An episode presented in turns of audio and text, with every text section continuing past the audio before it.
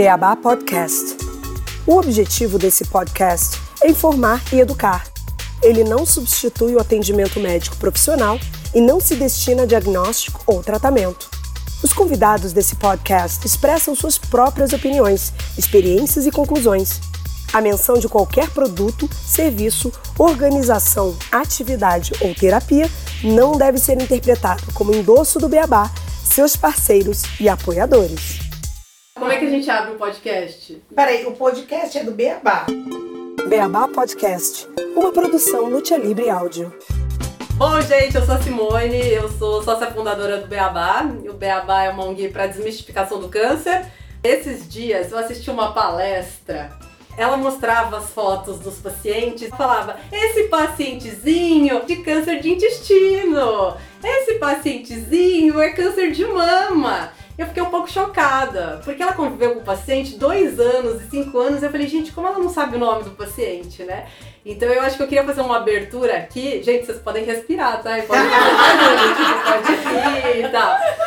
E eu vou fazer uma abertura aqui que é exatamente isso. Eu sou a Simone, eu sou a pacientezinha de ovário. Quer dizer, na verdade eu não tenho ovário, mas eu sou skatista corintiana. Vamos falar duas, três coisas cada um? Sou Amanda, tive câncer de ovário e sou professora. Eu sou Ana Michele, eu tenho câncer de mama metastático e eu sou jornalista. Eu sou a Evelyn, tive câncer de mama e sou Instituto Oncoguia, trabalho com relacionamento institucional lá dentro. Eu sou a Anne, tive câncer de ovário, sou mãe do Danilo, do Derek, da Camila. Sim, assusta. sou graduanda de saúde pública da USP, Você tem três filhos? tenho três filhos. Humanos? Adultos. Sim. Meu mais velho tá na França, 26 anos já. Ah, não, você tá me O meu zoando. do meio, sim, tá fazendo École de Pont, é uma faculdade de engenharia. Teu filho tem o quê? 26 anos? 26 anos. Gente, não dá pra ver imagem, mas tipo assim. Chocada. tipo Olha, assim, eu é- juro que se você Gente. não falar isso pra mim na hora que eu falar isso, eu vou dar na sua cara, juro. Agora eu vou ter que falar dos outros. O do meio tá fazendo é, mestrado em Brasília, na Federal de Brasília, e a Camila tá fazendo pós em oncologia. Ela é nutricionista. Gente, peraí, pode perguntar a idade? 45. Caramba! Gente, eu moro com os meus pais. E tem uma shih tzu, uma siamesa, sou casada há 26 anos. Maluco, você não tem nem o que você vai Eu não falar. sei o que vai falar. Bom, eu sou o Lucas Andrade, sou atleta de alto rendimento, multi-atleta, né? São vários esportes. É, sou palestrante e guitarrista. Que Uau. legal. Bom, eu sou a Jussara, sou conhecida como Supervivente porque eu tenho um canal com esse nome. Ah, sou a mãe do Caio e da Isabela. O Caio tem 33. E a Isabela... É, o Caio mora nos Estados Unidos e a minha filha Isabela é, também é nutricionista, ah, mora comigo. E eu sou batuqueira de um bloco de carnaval. Tenho câncer de mama metastático, já não tava nem lembrando mais. Não de é? gente. Eu acho mais legal eu contar aqui que eu, que eu tenho câncer de mama há 13 anos, quase. Vai fazer 13 anos em janeiro. Mas, e eu convivo com metástase há quase 11. Caramba. Então, desmistificando Sim. bastante Sim. coisa, né? Sim. Nossa, gente. dá até um alívio quando você ouve isso, né? Não é? Você tem que seguir a supervivente.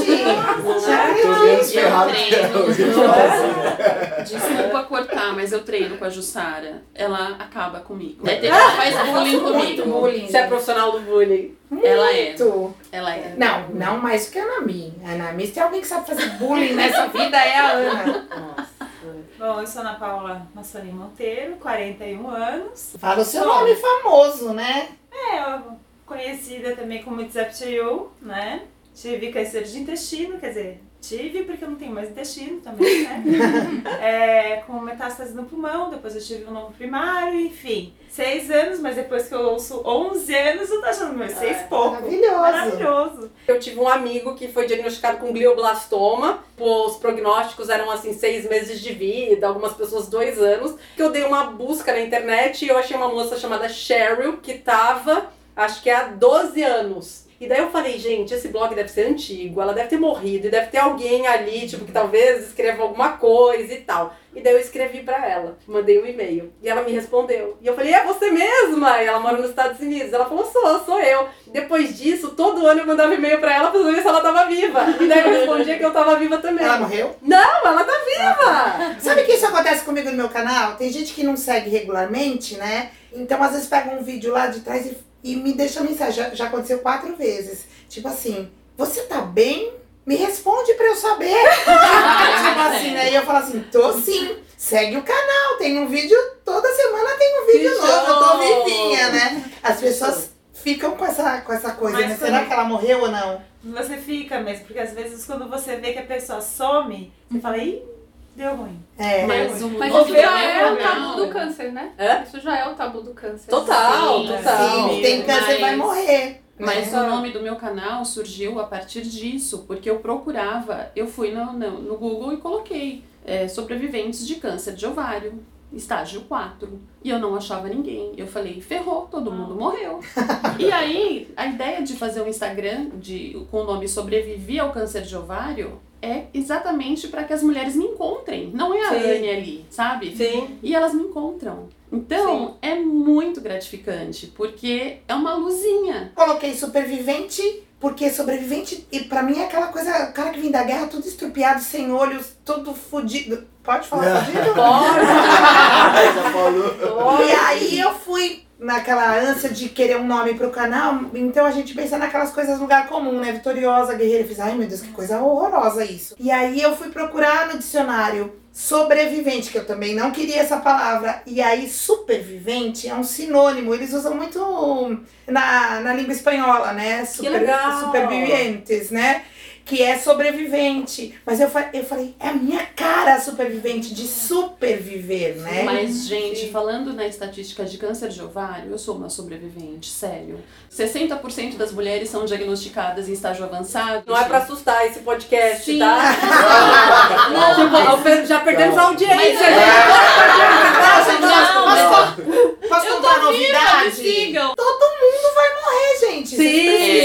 a gente conta, pode não, não falar, conta, né? não Por conta. favor. Eu conto ou você conta?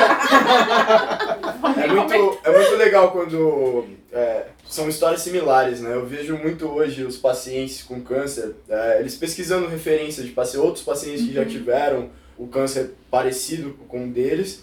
E na minha época, quando eu descobri o câncer, eu tinha 15 anos. Então, tinha poucas pessoas né, com, com problemas na perna. E, e o que eu reparava muito na minha época era que, não só na minha época, mas hoje, né? Hoje também faço um acompanhamento não tanto quanto eu gostaria de fazer, mas eu estou o máximo presente junto com, com as crianças. Mas grande parte dos pacientes eles reagem ao câncer de uma maneira muito negativa, que é o que já foi falado aqui, ah, tô com câncer, automaticamente eu sou uma pessoa morta, automaticamente é, eu vou morrer, não, ah, não não tem fala essa palavra, que- É. que é câncer. É, Ela não é Deus. doença. Ela não é de Deus, mas Não, não, ela atrai. Porque, É. gente, eu fiquei com as essa crianças e depois eu fui diagnosticada com câncer. Então, olha como atrai mesmo, Como atrai. Gente, a minha mãe Não fala câncer, você acredita? Que que a ela minha mãe fala? não fala câncer. Porque eu tô doente, que eu tava doente, que da segunda vez que eu tive, o ano passado, pra que você vai fazer químio, filha? Não adiantou. É, E assim, dentro da tua casa, na tua família, muito perto da gente. Sim. Pra gente é muito natural falar Sim. câncer e falar câncer todo dia. E Uhum. nos lugares É. fala câncer. Mas a maioria da- da- do pessoal tem medo de falar câncer. Você sabe que eu tenho uma pegada de fala diferente. Eu queria só deixar a seguinte provocação. A gente sempre pesquisa pra tentar encontrar a pessoa que tá viva pra se inspirar naquilo, né? E é engraçado como a gente ignora as biografias das pessoas que não estão mais aqui. Então, a pessoa que morre de câncer, ela é a pessoa que perdeu. Não perdeu, Não, Isso, total. exatamente. Então, Total. qual que é o problema de você encontrar alguém e valorizar aquela biografia de Sim. uma pessoa que sobreviveu, que venceu determinado tempo a doença e que partiu? A gente vai morrer todo mundo, Sim, gente. mas eu não acho assim, isso é uma coisa que, inclusive, a gente tem muita discussão aqui dentro, né, da- ONG. A gente não fala em, não gosta de falar em cura, não gosta de falar em vitória, não gosta de falar esses termos, por quê? Porque, gente, não tem isso, a pessoa morreu, ela perdeu. Porque senão Sim. todo mundo na história do mundo é perdedor. Tipo, acho que a única pessoa que não Exatamente. morreu foi Jesus. Ele, ele falo, ressuscitou, assim, né? é O fato de você Ele morreu, mas Ah, ele ele morreu? ressuscitou. Então Jesus perdeu também.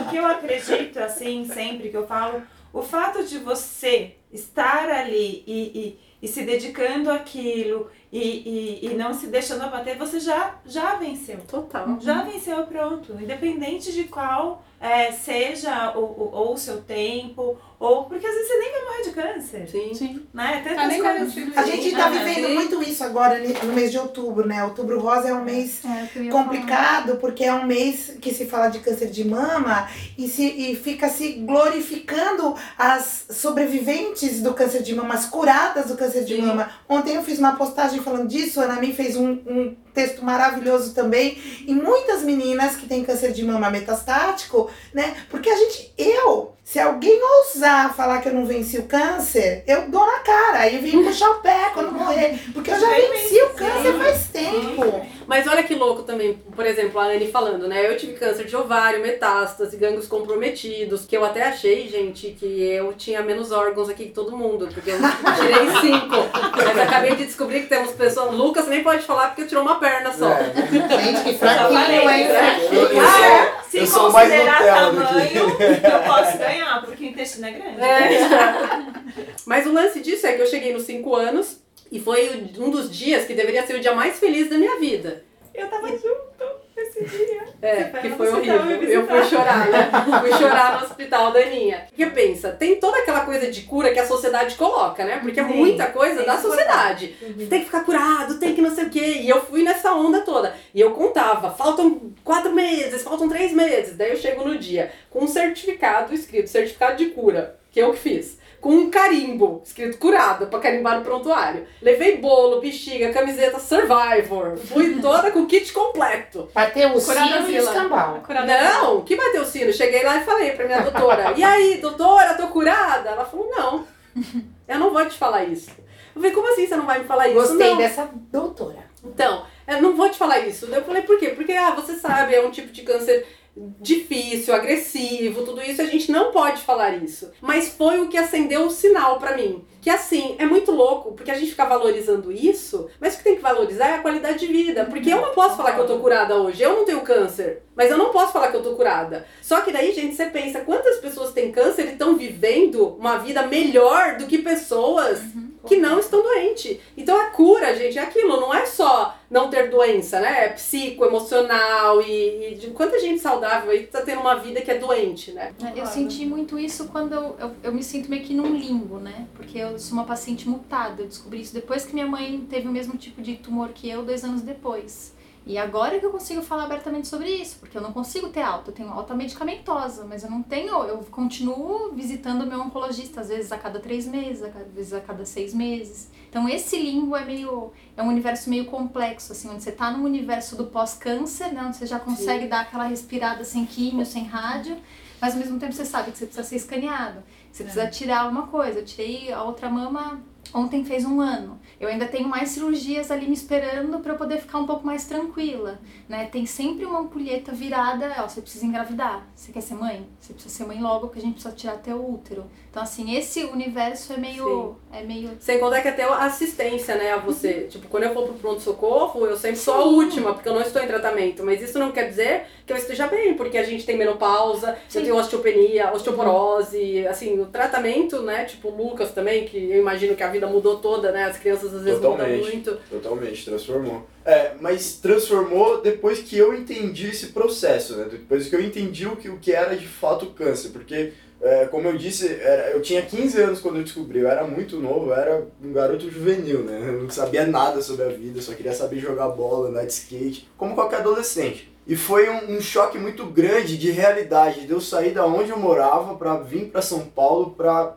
Cara, você tá com câncer, você... Agora sua vida é um hospital. E a gente sabe que, pô, é um hospital, a nossa vida vira um hospital. Então, é, eu sempre ficava me questionando na, naquela época, pô, por que, que eu tô aqui, sabe? Eu sempre me perguntava o porquê das coisas, assim, por que, por eu tô aqui? E, e sempre quando eu, eu, eu me perguntava o porquê, eu caía num vazio, porque sempre quando a gente faz essa pergunta a um professor, se a gente for pensar numa escola, a, um aluno perguntando o porquê das coisas para um professor, a função dele é responder. né? Uhum. Um mais um é igual a dois, por quê? E quando você pergunta o porquê das coisas pra vida? Então eu sempre caía num, num, num vazio, num vácuo. E eu comecei. É, não pode bater o pé. Né? É, Esqueci. Ainda bem que ele só tem o pé, né, Carol?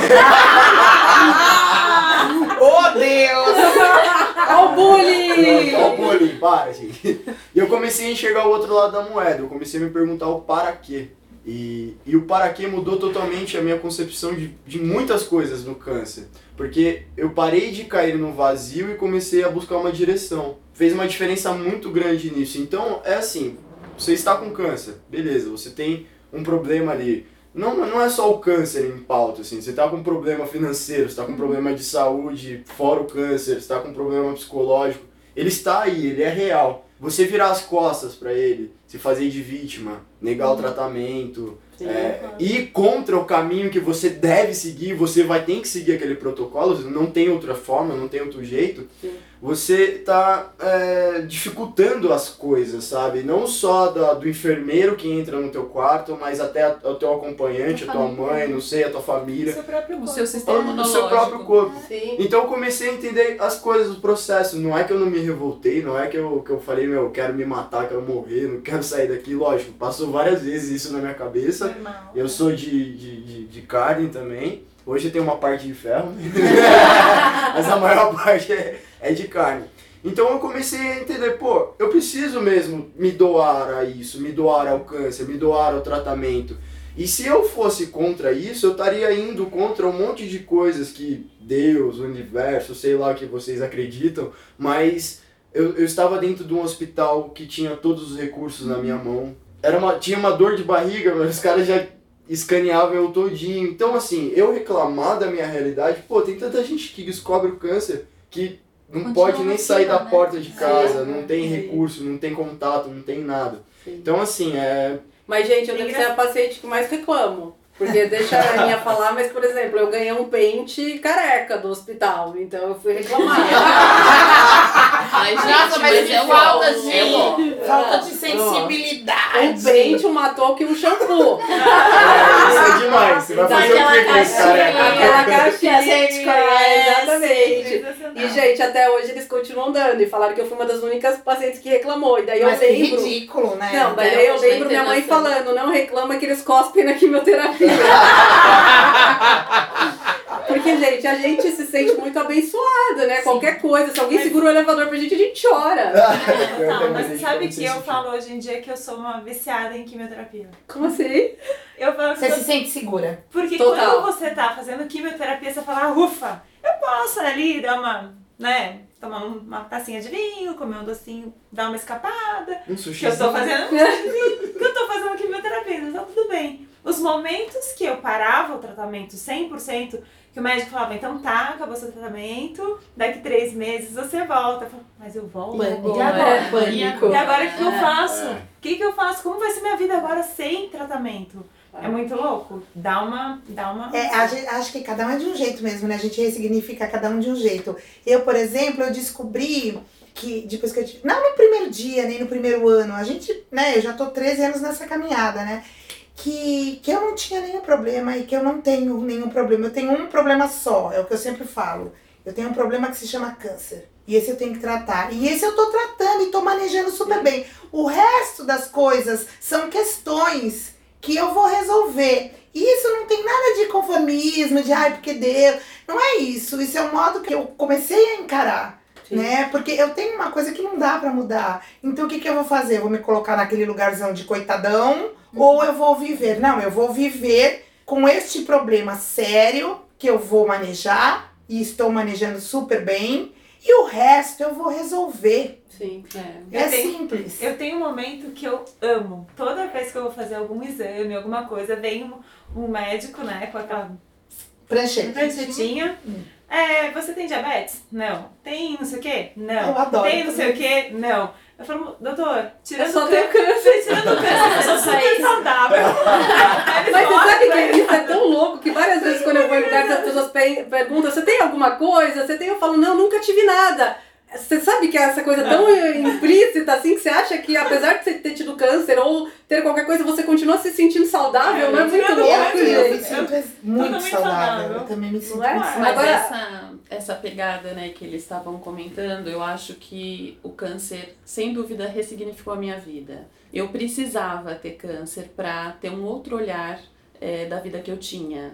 Porque eu sempre tive vontade de fazer voluntariado, mas eu nunca tinha tempo. Eu sempre tinha mil coisas para fazer e nunca dava tempo. E o câncer eh, foi um momento que eu tive que parar, olhar para mim, né? É, me entender dentro da, daquela finitude que estava ali na minha frente e, e pensar o que, que eu quero fazer real, de coração, e me dar esse direito, né? Então hoje eu aprendi a falar não, eu aprendi a tirar três, quatro dias por mês para fazer meu voluntariado, porque eu viciei e isso me alimenta esse trabalho que eu faço com as pessoas, com as mulheres, com as pacientes na Associação de Combate ao Câncer de Ovário, me dá fôlego para seguir, né? É o que, o que ela falou, assim, eu tô sem químio desde dezembro. E eu sei que eu tô, assim, apareceu uma imagem no fígado de novo. Pode ser cicatriz da última cirurgia? Pode. Mas eu. Dane-se, sabe? Eu não quero saber. Eu tenho um monte de coisa pra. Tem um monte de mulher que depende de mim, sabe? Eu recebo um monte de mensagens e, e é muito gostoso estar com vocês porque eu sinto que a gente é uma nova geração e os médicos não estão sabendo lidar com Sim. isso.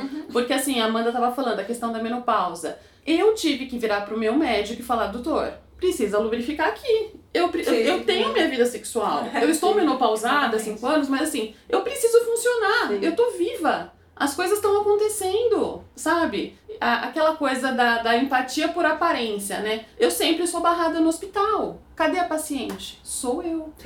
Ah, Não, mas isso a gente sim, é. sabe? Eu vou com a minha mãe achando que é porque- minha mãe. Eu falo, não, sou eu a paciente. Gente, Mas você sabe uma tem coisa? cara de, Gente, de Sim, câncer. mas isso eu é acho que vem muito da minha área de publicidade, porque a publicidade caracteriza o paciente, coloca o paciente careca, com aquela É. cara vulnerável, porque ganha mais doação, porque toca mais. Mas isso é um problema, assim, com adultos tem, mas agora vocês imaginam com as crianças, principalmente quando a gente faz os eventos e tal, as crianças carecas ganham muita Nossa, eu atenção. imagino. E as crianças cabeludas, porque às vezes a careca Tá. fez o tratamento. Sim, e a cabeluda tá mais E doente. a cabeluda, tá- exatamente, não Exato. tem Mas eu, tratamento. mas eu Uhum. Sofro isso Não é? pessoalmente. Assim, não posso falar como, nem onde, nem quando. Mas assim, eu sempre tenho a comparação. Ah, mas porque o da fulana foi muito pior que o seu, porque caiu todo o cabelo. Isso é uma, uma tremenda de uma combate. É a mesma coisa Ah, da tá. mastectomia e do, do, da, do quadrante. Óbvio que fazer mastectomia é uma perda enorme. Né? Fazer um quadrante como eu fiz é, é muito mais uh, para autoestima, até por, por dor e por cirurgia e tal. Mas não, não se classifica o câncer uh, porque você fez uh, uma mastectomia. Não é É, é pior, Não porque se calcula isso. pior que o seu. Não, gente, mas não pelo- tem competição, pelo- mas eu tirei cinco órgãos. Porque a mastectomia é pelo tamanho do nódulo, pelo tamanho da mama. Hoje em dia, se o nódulo for até 3 centímetros, você faz uma Sim. conservadora da, da mama e as pessoas não sabem. Ah, mas você nem fez mastectomia. Ah, mas o seu cabelo nem caiu. Você faz uma quimioterapia fraquinha. Mas você tá existe. ótima, sua Mas cara tá ótima, nem parece Simone- que você tem A Simone câncer. fala que ela não tem cinco órgãos, mas você não toma geral toda vez que você vai passar no aeroporto. Você não é barrar toda vez que você vai entrar no banco. Gente, eu É, é tenho... difícil. Ah, você apita quando você vai entrar no banco? Toda vez. Ah, peraí, deixa eu tirar minha Calma aí, perninha. Peraí, vou tirar minha metralhadora aqui. Calma aí. Eu uma vez eh, fiquei na, no negócio lá de- do, do, de- do avião lá. do- como é que No- chama aquilo? Porque eu uso peruca, né? Eu não tenho cabelo numa parte da cabeça, né? Que não vai nascer mais. Então a É o peruca. raio-x, é o scanner? É, no raio-x. A peruca tem um tic-tac de metal, né? E eu, uma vez só, eu fui parada. Aí eu falei pra moça, Você tirou? peluquete, que era peluquete. É, aí ela ficou toda desconcertada. Aí eu perguntei, aí eu fui fazer que eu ia tirar. Não, não, não, não, não. Então eu podia ter levado alguma coisa lá que passava, né? Eu já sei, eu Olha a cabeça. Eu várias vezes, né? Olha. Por exemplo, é, banheiro, eu não tenho intestino, gente. Então, assim, eu preciso ter um cuidado, porque eu vou ao banheiro 500 milhões de vezes por dia. E aí eu sempre vou no que é mais confortável pra mim, que é o de deficiente, que banheiro de deficiente não poderia ter só aquela cadeira. Outras deficiências que a pessoa também precisa Sim. usar um mais privado, um pouco mais limpo, pra você se sentir à vontade, né? Uma vez eu vou lá no deficiente. Aí chegou um dia, a menina tinha acabado de limpar o banheiro, né? Porque normalmente eles deixam trancado. Mocinha, você não pode entrar. Aí eu falei assim: deixa eu te falar uma coisa. Eu tenho uma amputação de membro e eu posso sim. E se você quiser, você chama seu gerente que eu lavo uma, uma barraco aqui. Eu vou nesse banheiro. Mas foi. é, mas é muito assim, uma vez aconteceu comigo no banco, eu tava de peruca cara, né? e eu tinha que ir no banco e assim, péssimo, né? Um ambiente péssimo, eu tinha feito químio naquela semana, mas tava belíssima com meu corretivo, né? Com minhas unhas coladas e minha peruca belíssima. E, na- e eu geralmente não precisava usar, porque eu sempre tava bem, evitava de sair nos piores dias, mas eu tinha aqui naquele dia, não tinha quem fizesse pra mim. Eu fui. E aí eu peguei o raio do preferencial. Pra quê? Eu simplesmente tirei a peruca no meio do banco. Ótimo. Porque assim, aí as pessoas, ai, desculpa, você quer sentar aqui? É, Você tá bem? Você quer uma água? Ai, você me desculpa. Então, gente. Gente, eu mo- mostrei a barriga no extra. Ah, No extra. E depois que eu mostrei a barriga. Não, porque eu tive que mostrar, porque eu já tava cabeludinha, mas eu tava fraca da cirurgia. Porque, gente, é, é foda, É, tipo, é muita é. aderência, é complicado sim. você andar. É. E daí eu tava no caixa preferencial, daí eu levantei a blusa, daí a caixa ficou morrendo de vergonha, falou que eu podia ir, e a mulher atrás de mim, que tinha questionado, ao invés de falar qualquer coisa, ela ainda virou e falou assim, isso é coisa do demo. Ai, que gente. retardado. Você tem que ir assim com uma cara de que você tá quase morrendo. Sim. Mesmo que os seus exames digam isso e a sua cara não, você tem que dar uma adaptada ali, né? Tem que dar uma pulada. Teve uma vez, o médico me atendeu e falou assim: não, você não tá com cara de doente. Esse exame é seu Nem mesmo? precisa, né? Cadê as cicatrizes? Eu falei assim, moço, tem cirurgia no pulmão e no intestino, então são lugares íntimos. Eu quero ver. Eu sou um cara que eu carrego comigo na minha imagem a, a, a deficiência em si. E o que, o que- a pergunta é, o que é deficiência, sabe? Hoje, Exatamente. a gente tem várias pessoas quebrando barreiras é, cada vez maiores em, que- em questão da deficiência, fazendo coisas que, sei lá, 10, 5 anos atrás pareciam ser impossíveis, hoje já, são, é, já é possível. A gente tem que ter uma, uma noção de que nós temos um outro tato sobre a vida, sobre a deficiência, Sim. sobre... Porque a gente viveu isso, não só com nós mesmos, mas com, sei lá, quantas pessoas tem dentro do no hospital de câncer fazendo tratamento junto com a gente, sabe? Então, a gente é, pega outro tato. E eu vejo isso no mercado. Eu várias vezes, eu sou um cara que eu só uso bermuda, cara. Eu só quando vai fazer uma palestra, ou vai para um evento, alguma coisa que precisa realmente usar uma calça, que eu uso. E eu Ou no frio, tô, né? ou, não, é, frio- é que eu sinto só 50% do frio. Aí você bota uma blusa e já é, tá quentinho. Enfim, e eu sempre ando de, de, de shorts. E, pô, eu não tenho uma perna, caramba. Dá pra ver de longe que o cara não tem uma perna. E é, é engraçado porque as pessoas hoje, elas perderam esse tato mesmo porque elas não observam mais nada. É criar mais a consciência de que, opa, onde eu estou, com quem eu estou falando. Sim. Se essa pessoa ela tá no preferencial, eu não vou falar, ah, você é deficiente. Já logo na cara. Assim, não, olha, observa. É porque, infelizmente, no nosso país, algumas pessoas não Algumas deficientes pessoas- acabam usando é os privilégios, a gente né? entende, então... mas pô, é, existem maneiras de se abordar e de se falar também. Então eu acho que mais pra frente requer um tato também das empresas Total. é, com- é, contratarem treinamentos para, o funcio- para os funcionários, porque infelizmente é, tem certas coisas, certos tatos na vida que a gente só aprende sofrendo ali mesmo na, na, na pele. Eu acho muito complicado isso, porque às vezes o paciente oncológico, ele quer um, um brinde por ser um paciente oncológico. Eu acho isso. Então, assim, eu tô fazendo aqui o papel de advogado do diabo, porque eu vejo, assim, muitas, muitos pedidos e, e, e ordens e não sei o quê, como se você ter o câncer te botasse numa situação de que você merece um mundo colorido maravilhoso. E isso aí, a gente tá falando de direito de sociedade, né? O meu direito Sim. acaba quando o seu começa e as pessoas precisam entender direito. Então, ter câncer não é um privilégio, não nos, não nos coloca numa situação de privilegiados. A gente tem ali, né, o, o, o que a gente tem que continuar seguindo enquanto sociedade. Que a gente fica nessa luta, né? A gente aqui, a gente está falando de uma geração que se posiciona nessa questão de estar doente, de, né, eu sou ativista, todo mundo sabe. É, e aí a gente fala muito, ah, a gente quer desmistificar o câncer, não, porque a gente tá vivo, que a gente tá lá. Mas ao mesmo tempo que a gente tem todo esse discurso empoderado, a gente quer ter privilégios que a gente não tem, meu, que não precisa ter. Então a gente precisa ser coerente, né? Com, com a nossa posição enquanto paciente, enquanto sociedade. Eu tô bem, eu sei até onde vai o meu direito e eu não quero prêmio nenhum porque eu tô doente. Então eu acho que eu tenho que ser coerente nisso. Eu sou uma ativista de cuidados paliativos por milhares de motivos, que posso falar depois, mas é, é, eu sou uma paciente que tem uma doença avançada e tudo mais, isso me colocaria numa situação de ter um monte de direito. Mas eu tô mostrando a minha luta justamente para desmistificar isso. Que eu sou a paciente paliativa e eu tô viva. Ninguém tá me enterrando e, e tá, tá tudo bem, eu tô bem. Essa é a minha luta, de botar uma cara, uma mulher que tem cabelo, que faz, que trabalha, que faz as coisas. É isso que eu gosto de que a sociedade me enxergue. Então não adianta eu ter esse discurso e ao mesmo tempo eu querer direitos de, um, de uma vítima.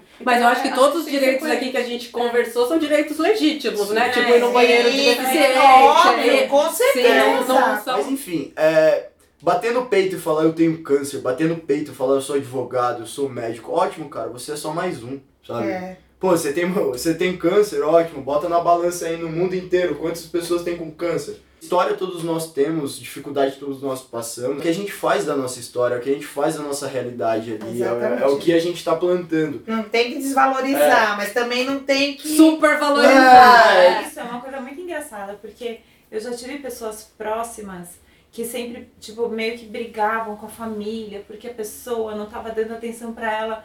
Aí eu, uma, eu lembro uma vez que eu- uma dessas minhas amigas que veio fazer esse comentário, eu falei assim, vamos analisar uma coisa? Será que você não tá achando que nesse momento você é o centro do mundo?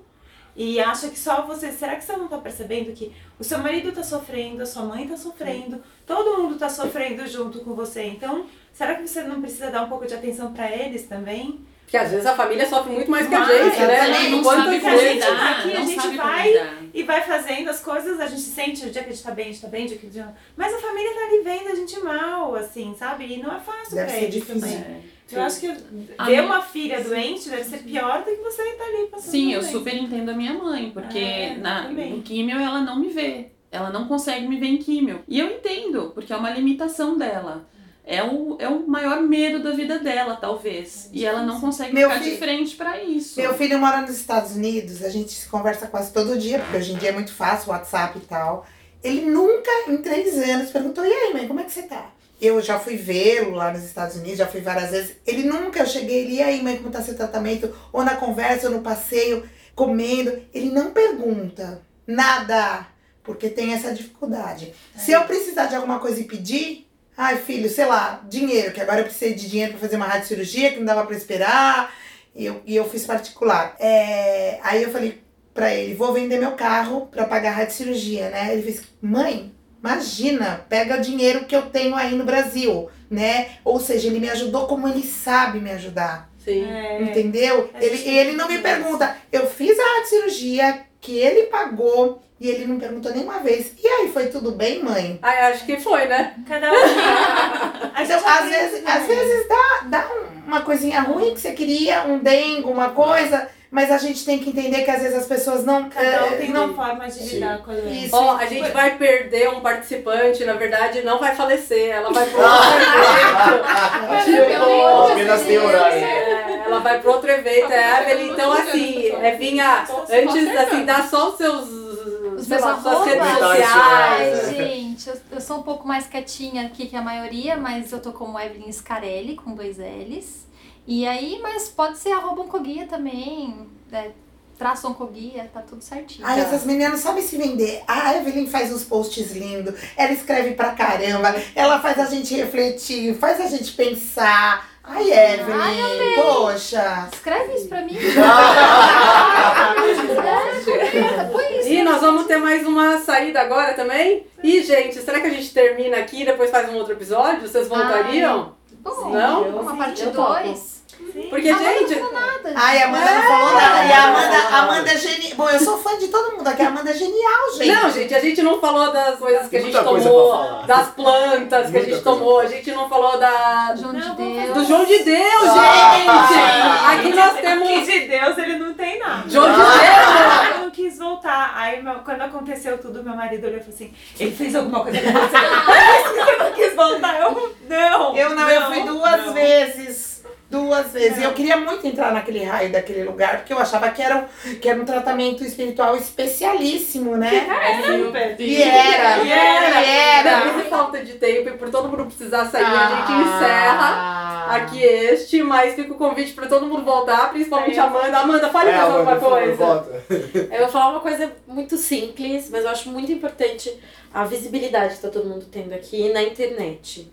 Porque antes a gente fala muito do- de como as pessoas veem o câncer até hoje, mas é só a gente pensar que antes, antes da internet era o quê? Televisão. O que, que a televisão ensinou para as pessoas? Que paciente de câncer tem que raspar a cabeça com uma música ao fundo, chorar e esperar a morte. A gente sabe que não é mais assim. Eu acho que cada um que está aqui prova todos os dias, né, pelas redes sociais, de que câncer não é mais isso. Eu raspei a cabeça com música.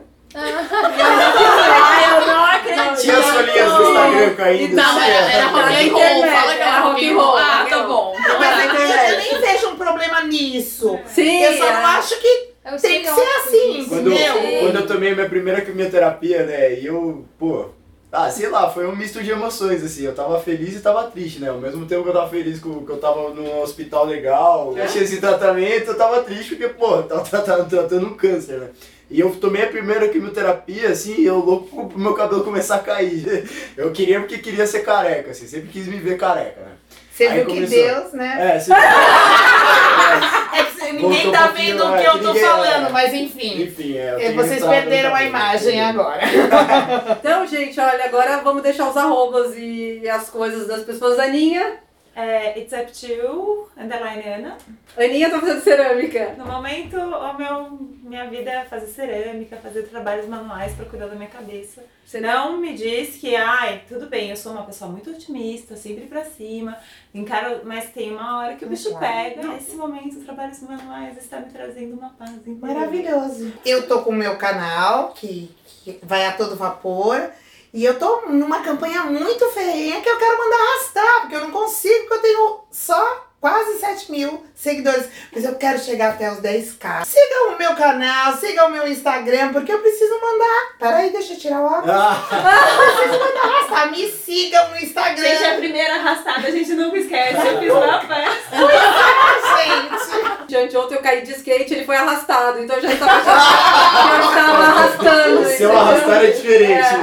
Então é isso, gente. Tem o meu canal Supervivente, tem o meu Instagram Supervivente, a página no Facebook, eu dou palestra, eu faço o que vocês quiserem, gente. O que eu gosto mesmo é de falar, então me convidem. O meu Instagram é arroba ironleg, de perna de ferro, né? Só que em inglês, então é ironleg, não é iron leg. já colocaram, já é I-R-O-N leg.co. O Iron Leg, ele virou o meu logo, virou a minha empresa. Muito treino diário, paralelo a isso faço palestras, faço treinamentos. Me toca. toco, tenho uma banda de rock e também tenho a minha parte como locutor de eventos de crossfit. Sou o MC Perneta. O meu arroba do Instagram é sobrevivi ao câncer de ovário. Lá eu compartilho a minha jornada. Sou voluntária oncoguia, é da Associação de Combate ao Câncer de Ovário. Sou madrinha de um projeto que se chama Passe Adiante, onde a gente leva ursinhos para pacientes de câncer nos hospitais e tem toda uma proposta assim de empoderar o paciente. Faço algumas palestras quando sou convidada, mas o que me apaixona é a questão do voluntariado mesmo, que é cura na minha vida. Ana Mi é paliativas, meu arroba. Escrevendo sobre isso, eu faço a formação em cuidados paliativos da Casa do Cuidar. Então eu sou uma paciente paliativa, paliativista em breve. E tô aí na minha jornada, porque eu acho que quando a gente aprende a de repente te- olhar o outro sem o nosso medo, né? Porque a gente acaba, a gente pega o nosso medo e o medo cega a gente pra dor do outro. E isso acontece muito, principalmente para um paciente que está em sofrimento. A gente tem muito mais facilidade de olhar para quem tá bem. A gente Sim. não consegue olhar nos olhos de quem tá mal. Então, eu gosto de olhar nos olhos de quem tá mal, porque são essas as pessoas que precisam realmente do nosso acolhimento. Então, é por isso que o nome é Paliativas, porque na época que eu descobri, é, você falar alguma coisa de cuidados paliativos era quase imoral. Eu quis fazer essa licença poética porque ela empodera as pessoas. Não é um rótulo, né? A gente não tá se taxando como alguém que tá morrendo. mas a gente está se taxando como alguém ou de repente assumindo aquilo que não precisa nos envergonhar, né? A gente tem uma doença em estágio avançado e você chegar para um médico e falar assim, eu entendo o que eu tenho, isso muda tudo. Essa semana mesmo eu recebi mensagem de um médico que me falou assim, a paciente chegou para mim e falou, sou paliativa, né, doutor? Aí que ele falou, né, ele falou assim, nossa, eu até tremi na hora. Mas isso facilita muito a minha conversa com ela. Uhum. Porque daí eu vou explicar o que, que é o tratamento dela e o tanto que ela precisa estar presente nesse tratamento. Porque aqui a gente está falando de autonomia e dignidade. Isso todo mundo tem direito. Então, para essas pacientes que acabam entendendo o que elas têm por causa de um Instagram, já está muito bem paga a minha vida, sabe? Já tem um significado. Porque para elas, elas estão entendendo o que elas têm e elas conseguem se empoderar dessa situação. De estar lá e de exigir que aquele médico olhe para a dor dela até o fim. Ainda que esse fim demore. A gente não sabe quanto tempo é uma vida inteira. Então a gente não sabe quanto é a vida inteira dessa paciente, mas ela precisa ser olhada no sofrimento dela. É, eu vou passar duas coisas. Meu Instagram pessoal, que é Amanda CV Benites, lá eu falo mais sobre menopausa, ou seja, o pós-câncer, porque eu já tô em remissão total há cinco anos. Então o câncer já tá ficando cada vez mais longe de mim, então eu falo pouco sobre isso. E falo, eu gosto sempre de falar do que eu tô vivendo, porque eu acho que quando a gente fala do que a gente tá vivendo naquele instante, tem uma verdade na nossa fala muito grande. Então eu não falo mais tanto de câncer. E é por isso que o outro arroba que eu vou passar, é Tiro o Lenço, vai ser feliz. Não está sendo atualizado, nem o Instagram, nem o YouTube, porque eu não sinto mais que a verdade na minha fala para falar de câncer de ovário. Então eu preferi não falar mais. Então, quem continua Gente, aí a Amanda não morreu, ela está Eu não morri. É que no momento não. É Gente, por esse motivo. Não um sinto verdade na minha fala. Psicografado. Combinado, vamos. Mas quem tiver curiosidade sobre câncer de ovário, pode ir lá no canal está vivo. Mas no meu Instagram pessoal, Amanda CV Benítez, onde eu falo de menopausa. E que a sua vida não vai acabar. Você tem- não está velha e não vai ficar como uma ginecologista recentemente me disse. Ela falou assim: você. Sua vida não acabou ainda, ela vai acabar, porque como que vai estar a sua vagina? Sexo no câncer é tabu, Muito. então, gente, tem sexo sim, tá? Sim. Ah, Tudo gente, bem. tem um monte de coisa Tem, pra se tem fazer várias pra, molhar tem, tem um a, região. Sim, eu acho que a gente pode fazer um episódio Precisa, Ai, eu precisa, precisa. É? Porque assim, a mulherada fica. E aí, não tem mais? Tem, tem. Eu com usar? 5 5 já sei de várias coisas. Assim, loucura, Jussara, eu quero. Nossa, que isso? Eu sou o legítimo canguru perneta. Que loucura.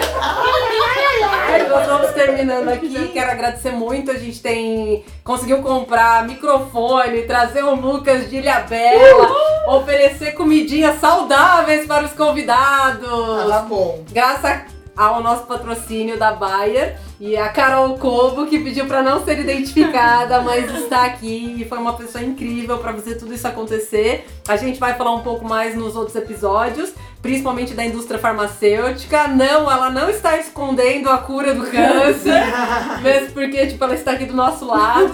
E eu acho que na verdade todo mundo que está aqui se beneficiou da indústria farmacêutica. Opa. Enfim, se é beabá é bom. Valeu, gente! Valeu! Beabá Podcast, uma produção Lutia Libre Áudio.